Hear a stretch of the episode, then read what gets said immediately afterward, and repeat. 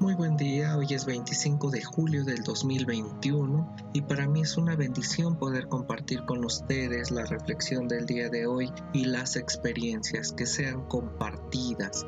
Así es de que seguiremos orando por las familias aquí representadas que siempre hacemos estas súplicas y estas oraciones los unos por los otros, también agradeciendo por aquellos que también están orando por un servidor y por su familia. Así que los textos que hoy vamos a trabajar va a ser segundo de Reyes 4 del 42 al 44, Salmo 145 del 9 al 18, Efesios 3 del 14 al 21 y el Evangelio de Juan 6 del 1 al 21. Recuerden, siempre invitados a que ustedes puedan leer estos pasajes que son tan bellos. Hoy eh, el protagonista de esta, eh, de esta narración de Juan es la comida, el pan, el alimento. Así de que el alimento que nunca falte. Hay una película que se llama El Festín de Babette, que por cierto se los recomiendo. Es una película danesa escrita por Karen Bixel, publicada en 1958 con el director Gabriel Excel, para que así lo busquen.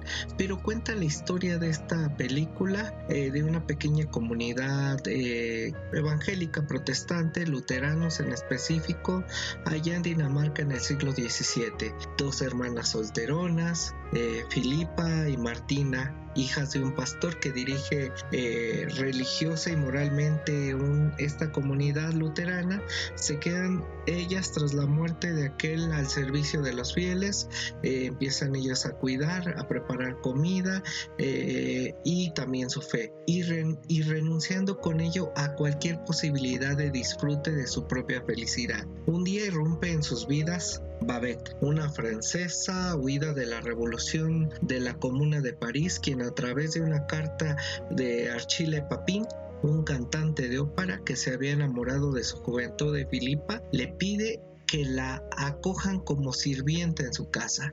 Tras ganar la lotería, Babé decide proponer y hacerse cargo de un gran banquete. El eje central de la historia de Babé es sin duda la preparación de un banquete.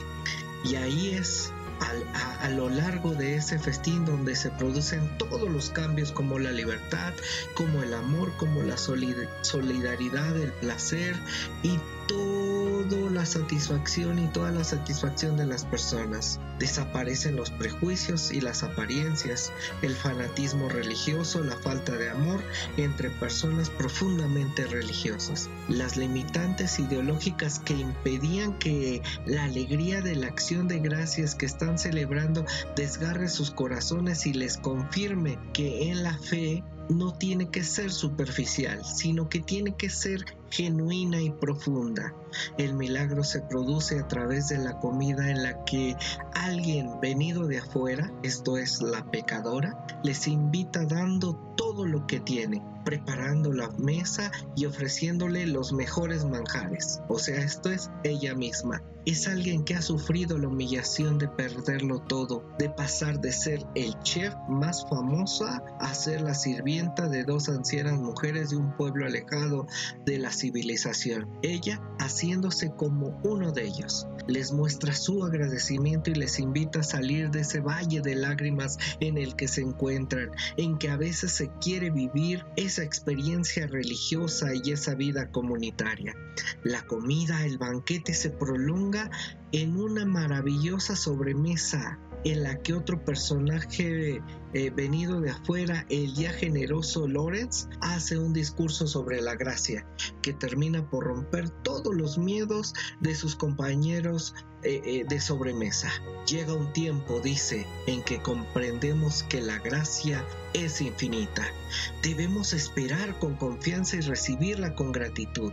Todo el grupo cogido, tomado de la mano, se dirige al pozo afuera de la casa, en donde brota el agua que calma la sed de, ese, de esa comunidad, y empiezan a cantar en círculo alrededor del mismo contemplando las estrellas, las cuales, como dice una de las hermanas, se encuentran más cerca de ellos esa noche.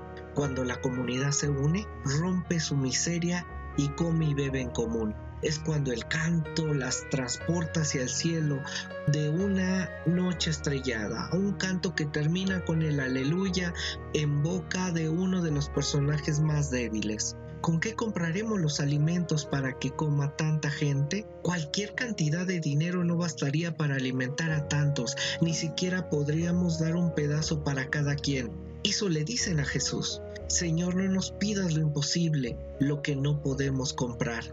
¿Alimentar a más de diez mil personas? Y Jesús les dice, tenles de comer.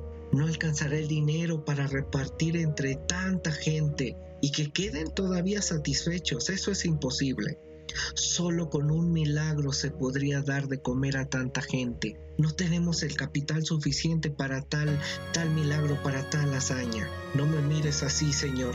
No me pidas lo que no puedo hacer. Borra esa sonrisa que, que emana de ti, de ese rostro. No tenemos plata ni oro, pero lo que tenemos debemos de compartir, dice Jesús. Una voz grita en medio de tanta gente. ¡Ey! Aquí hay un niño que tiene cinco panes y un par de peces. ¿Qué es eso para tanta gente? Es el único que está dispuesto a compartir. Entre los pobres nadie pasa hambre, decía mi abuela. Otra frase tuya, Jesús, no tenemos comida suficiente, no tenemos esa cantidad de dinero, solo un niño está dispuesto a compartir su comida. ¿Acaso es un milagro? El muchacho con desprendimiento ofrece sus alimentos a Jesús. Gracias te doy, Padre, porque entre tanta gente siempre hay alguien dispuesto a compartir ese pan, superando egoísmos, y perdiendo el miedo de compartir, dando todo lo que se tiene. Los corazones se fueron abriendo los bolsillos y todo lo que llevaban los itacates lo empezaron a sacar. Empezaron a sacar esa comida y la compartieron. Surgieron panes, pescados, frutos, legumbres, sonrisas e invitaciones. El niño hizo un milagro. Muchos fueron descubriendo en la espontaneidad del niño su propia capacidad de dar, su solidaridad, vencieron temores y egoísmos, falsos sentimientos de seguridad. Lo mío se transformó en lo nuestro, lo nuestro en lo de los demás.